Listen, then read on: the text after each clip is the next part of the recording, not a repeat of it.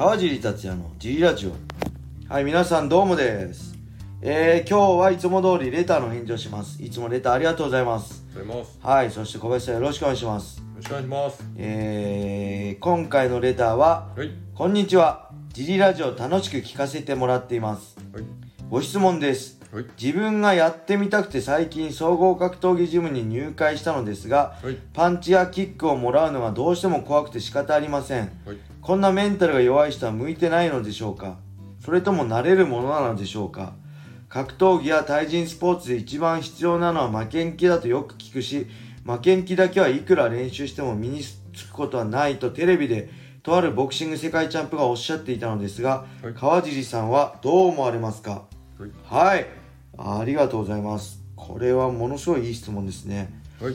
これねもう多分僕いすごい勘違いされてると思うんですけどはい。川尻すごいなんか強い才能あっていいなと思われてると思うんですけど僕ほんと格闘技の才能ゼロだったんですよはい。あのアマ格闘技始めた時ずっとアマチュアで勝てなくてはい。あの今 T ブラッドの代表の岩瀬さんとほぼ同時期で同期なんですけどはい。いっつも2人でアマチュア出ると岩瀬さんが勝って俺が負けるっていう。はい。で俺が1人で落ち込んでるっていうねはい。感じだったんですよ。本当にアマチュア時代勝てなくて勝った記憶がなくてはい。あのー、ねプロになった時でさえ僕は誰も当時の僕を知ってるジムの仲間たちはプロになれると思ってなかったですはい。しそう言ってました。びっくりしてました。え川尻優勝したの？岩瀬じゃないの？って電話したらえ川尻岩瀬じゃなくてって電話口ではい。その全日本あ東日本アマチュアシュートオープントーナメントで優勝したんですけど僕、はい。その時に言ってましたいやいや川尻も優勝しましたみたいな岩瀬も優勝したけど川尻も優勝しましたみたいな、はい。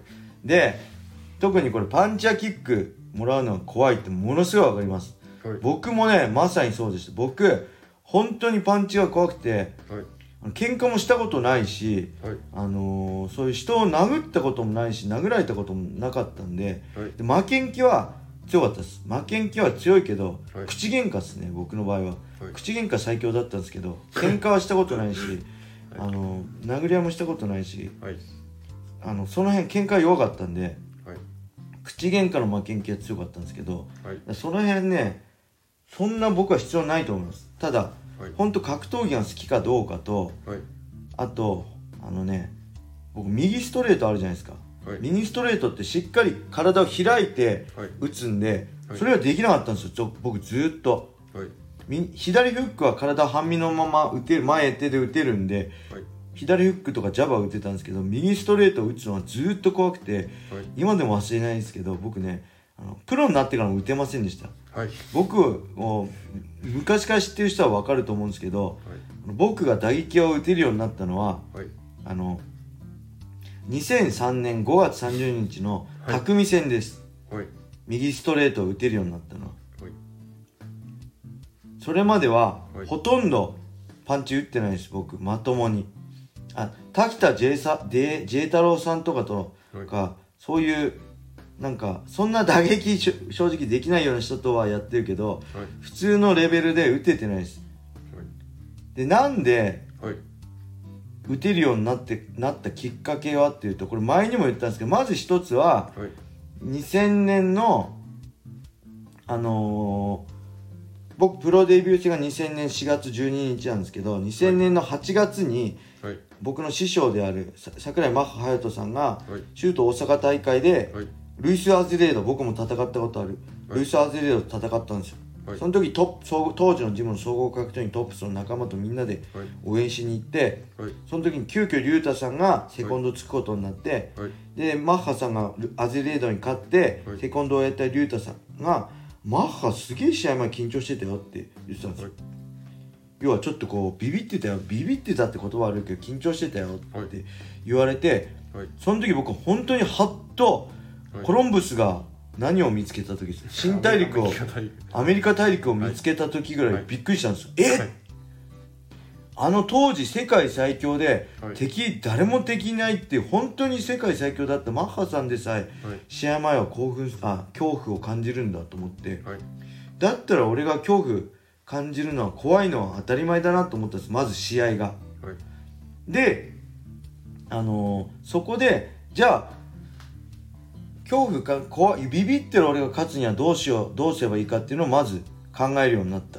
はい。でもまだそこでもまだ唾液は出せない。そこから試合は勝てるようになったデビュー戦は負けたんですけど、はい。2戦目の鈴木洋平戦を挟んでそこから1234567連勝。ビトー・シャオリン・ヒベロに負けるまで7連勝したんですけどそこでまず試合ははい。の勝つこと自分のはい。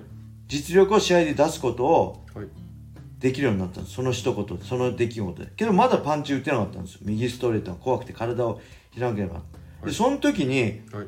気づいたんです。僕今まではい。本当に僕のパンチは一発も当たんないではい。相手は相手はねアシュラマンとか千手観音みたいに手がねもう10本ぐらいとか6本ぐらいあるんじゃないかと思ったんです。はい。そのぐらいイメージイメージとしてはで相手のパンチは全部当たって僕のパンチは一発も当たんないと思って戦ってたんですよ。はい。けどある時はい。あ相手のパンチが当たるってことは俺のパンチも当たるんだと思ったんです。はい。あとあ俺のパンチが当たればはい。相手は倒れるんだって。これ何のきっかけだったんだろうな。なんかし練習とかでだパンチでダウン奪ったりしたのかな。何か、はい。あ相手のパンチが当たるキャラ俺も俺のパンチも当たる。っはい。てことはまあどうで俺パンチ意外とあるかもみたいなパンチ力じゃあ最悪相打ちで当たっても相手倒れって俺倒れないなと思ってた。俺自分でものすごい打たれ強さだと思ってたんで、はい。なんでそこから、はい。あれ？じゃあ思い切って中相手の中に踏み込んでみようと思ってステップインして。はい。そしたら意外と怖く逆に中に入っちゃった方が怖くないんですよね。はい。頭を思いっきり中入れちゃった方が相手のパンチの中に入っちゃうんではい。怖くないんです。むしろ相手のパンチの届く距離からちょっと遠いぐらいにいる方がはい。一番当時危険だったってことに気づいて、はい。じゃあガンガン前出ちゃえばいいんだと思ってはい。それでそこから思ったのはじゃあ相手が一発撃ってきたら3発返そうと思ったんです。はい。あそれだったら絶対自分が勝てると思って。でそこではい。なんか分かってはい。でまあ尾藤シャオリン・ヒベロに2002年の12月に負けて、はい。その復帰戦ではい。2003年の5月に巧戦が決まって、はい。でそこからね変われたんです。はい。であやっぱり試合でも倒せたと。当たれば倒せんだな俺のパンチと思って。はい。でそこから、まあ、イーブス・エドワーズ戦は、はい。イーブス・エドワーズって当時めちゃくちゃストライカーで、はい。やばかった。 UFC のトップだったんですよ。はい。それが新人王を取ってはい。2, 2戦目3戦目ビトー・シャオリン・ヒベイロに負けてはい。復帰戦で匠さんに勝ったい。俺に当てるってシュートってなかなかチャレンジャーですよね 俺を潰す気かって。当時宇野さんとかと戦ってたトップファイターだったんですよ USC の。すごいですよね。はい。それを挟んでライアン防戦。はい。で左フックで KO してあ、はい。パン左フックでダウン奪ってパウンドで KO してはい。そこからね、はい。まあ、宇野戦だったりミンダガス・ラウリナイテス戦。はい。そして尾藤シャオリン・ヒベロ戦で打撃がすごい好きになってあ面白いな当たれば倒せるって面白いなと思ってはい。そこですごい打撃好きになったんですけど、はい。まあ、その先2005年の9月のゴミちゃんにはい。思いっきりへこまされてぶっ飛ばされてチョークで負けてはい。それまで自己流だったんで、まあ、トップスでもなんかそんな基本しか教わってもらってないんではい。教えてもらってないんでこのままじゃまずいなと思ってはい JB スポーツ人を介して JB スポーツにを紹介してもらってはい。や山田さんと出会ってのはい。今って感じです。はい。はい。そんな感じでね全然今からでも変われると思います。自信持って。まずは自信自分に自信持つためにむもう本当圧倒的努力で努力し続けることですね。はい。はい、頑張ってください、はい。というわけで今日も G ラジオ聞いてくれてありがとうございます。